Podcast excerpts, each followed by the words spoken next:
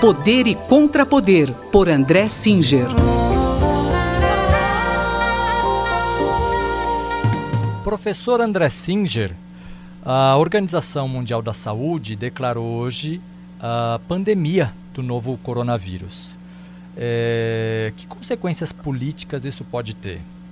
Bom, eu acho que a primeira consequência política passa pela economia. Na verdade, o coronavírus já vem né, se expandindo há algum tempo, com início na China, e nesse fim de semana provocou é, indiretamente uma, uma queda importante do preço do petróleo, que por sua vez ocasionou uma queda generalizada das bolsas de valores na segunda-feira, coisa que vem se repetindo nos dias subsequentes na forma de uma oscilação muito forte.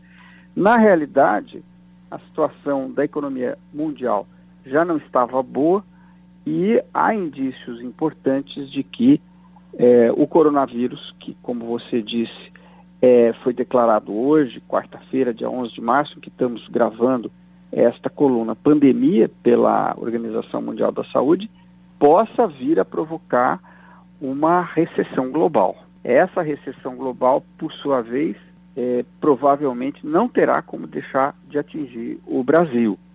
A economia brasileira, por sua vez, também não vinha bem, porque é, os resultados de crescimento do PIB divulgados recentemente, de 1% no ano de 2019, são muito baixos, é, é um crescimento muito baixo para aquilo que se esperava, que era no mínimo 2%.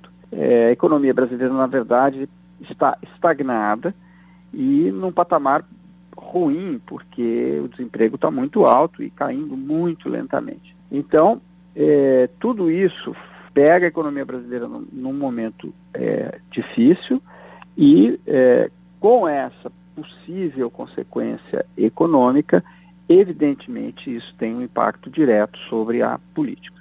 E já se observa um, um enfrentamento político por parte do governo brasileiro em relação a, a toda essa situação, professor? Olha, num primeiro momento, o que a gente percebe é uma certa confusão. Né? É, o, o, presidente da República, Jair Bolsonaro, nos Estados Unidos, fez uma declaração dizendo que é, a epidemia não era importante, é, coisa que aparentemente essa declaração da OMS o desmente, né?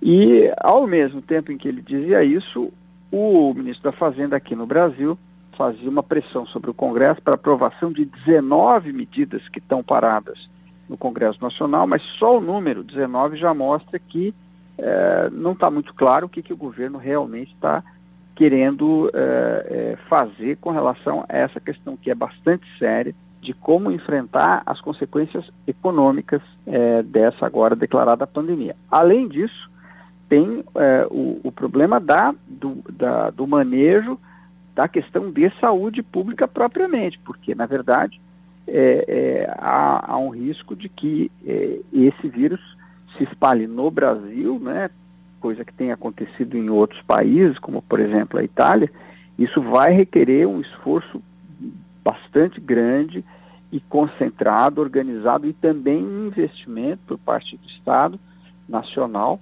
para conter isso em benefício, evidentemente, da saúde pública da população.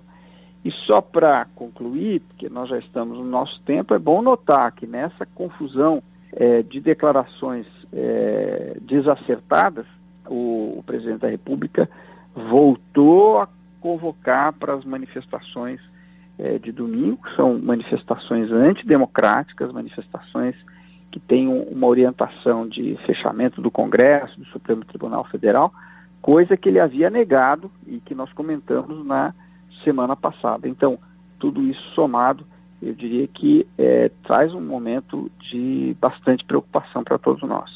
Tá certo. Obrigado, professor. Até a semana que vem. Obrigado e até quinta-feira que vem. Esse foi o cientista político André Singer, que conversou comigo, Gustavo Xavier.